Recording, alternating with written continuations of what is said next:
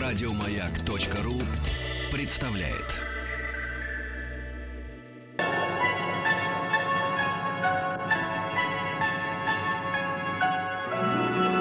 Уральские самоцветы.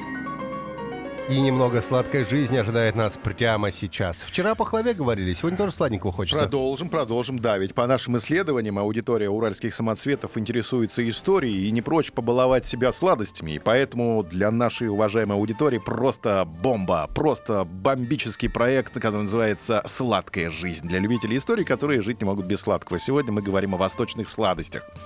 Кстати, мы вчера э, думали, в чем разница между штруделем и пахлавой. И как Светлана действительно узнала, правду узнала, увидела, значит, правду, истину. Пахлава-то делается из слоев, да, один на другой, а штрудель закручивается. Конечно. Да, вот в чем главная Да, а разница. Светлана наш звукорежиссер. Светлана наш- наша богиня. Конечно. Вот, да.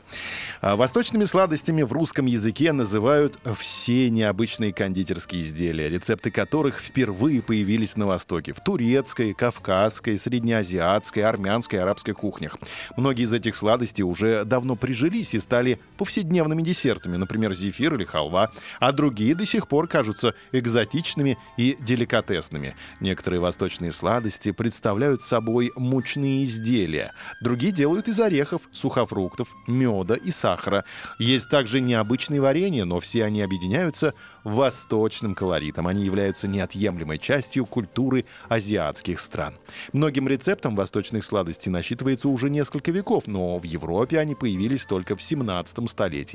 В те времена европейцам сахар был практически недоступен, и удивительно вкусные, сладкие и воздушные изделия стали экзотическими и очень дорогими деликатесами, которые могли себе позволить только знатные и богатые люди. Тогда как в Турции, Иране, Афганистане эти сладости изготавливались в больших количествах и местным жителям казались привычными и обычными. Со временем в Европе стал распространяться сахар. Появилось больше кондитерских изделий, но восточные сладости остались популярными. Они сейчас пользуются успехом по всему миру. Именно с Востока пришли наши любимые мармелад, пахлава, щербет, грильяж и другие вкусности. Правда, сейчас их изго- изготовляют и в других странах, например, в Болгарии, Боснии, Греции, Румынии. Но истинные гурманы и ценители настоящих сладостей Востока могут отличить оригинальную пахлаву от приготовленной на заводе в Европе. Наверное, меньше сахара в Европе просто. Может быть, но и пахлава часто делается же ну, кустарным способом. На заводах-то самое классное не делается. На коленке.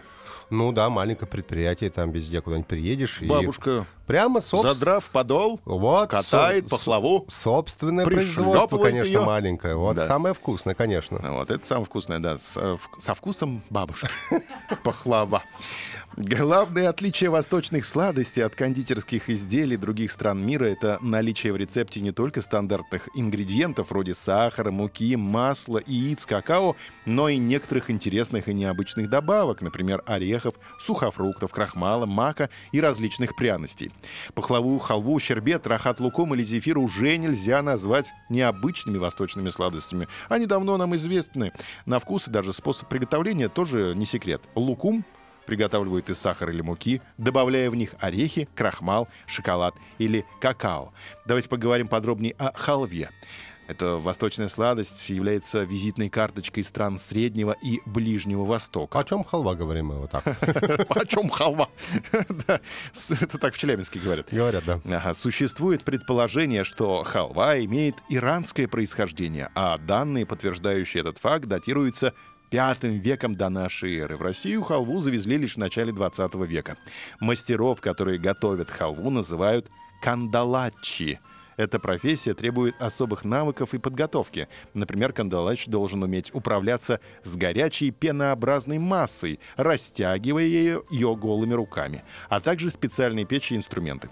В каждой стране она имеет свои особенности, поэтому существуют разнообразные способы приготовления халвы. Следует отметить, что изначально халва была лакомством для гаремных красавиц, и лишь затем высококалорийным блюдом для поддержания силы воинов. Вот видишь. А я же тебе говорил воины. вчера, лах- рахат луком тоже нужно было в гарем. Да. Вот, видишь, и халву в гарем, все в гарем. Надо программу нам назвать «Проверено гаремом».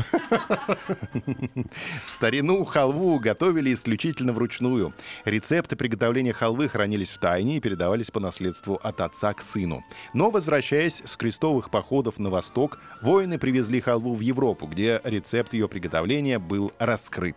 Существует множество видов халвы. Например, тахинная или кунжутная халва распространена на Балканах, Ближнем Востоке, в других частях Средиземноморского региона, а также на территории бывшего СССР.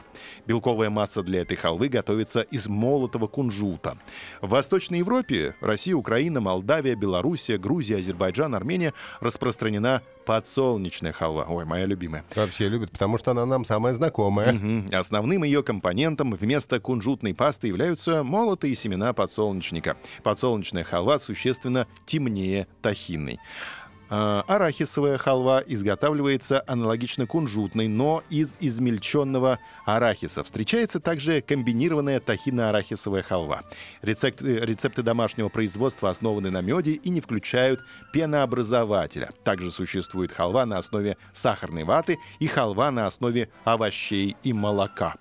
Халва — это лакомство, которое имеет ни с чем не сравнимый вкус и приятную сладость. Попробуй помидорные халвы. Или огуречные халвы. Томатная халва. Было томатное мороженое в Челябинске. Ну, это оно и сейчас есть, Да, я и думаю. да. Помимо превосходных вкусовых и питательных качеств, халва обладает уникальной биологической ценностью, омолаживает организм, восстанавливает нервную систему, улучшает кровообращение и пищеварение. Халва богата на протеин, натрий, калий, кальций, медь, магний, железо, цинк, фосфор и пищевые кислоты. В халве также содержится фитостерол, растительный холестерин, достаточное употребление которого способствует вытеснению холестерина в крови. В результате этого в сосудах не образуются атеросклеротические бляшки. Больше всего фитостерина содержится в кунжутной халве, примерно 410 мг на 100 граммов, чуть меньше в арахисовой халве и халве из подсолнечных семечек, около 200 мг на 100 граммов. Покупая халву, следует обращать внимание на ее внешний вид. Она должна быть сухая и без капелек жира. Если у халвы потемневший верхний слой, то это значит, что она плохо или слишком долго хранилась. А если халва липнет к рукам, в ней много карамели, что не свойственно настоящей халве. Срок годности халвы в холодильнике до двух месяцев. Условия хранения в стекле. Настоящую халву приготовить в домашних условиях достаточно сложно. Однако существуют адаптированные рецепты ее приготовления, которые под силу каждому. Но об этом мы уже поговорим в следующий раз. Это проект «Сладкая жизнь» для вас. Еще больше подкастов на радиомаяк.ру.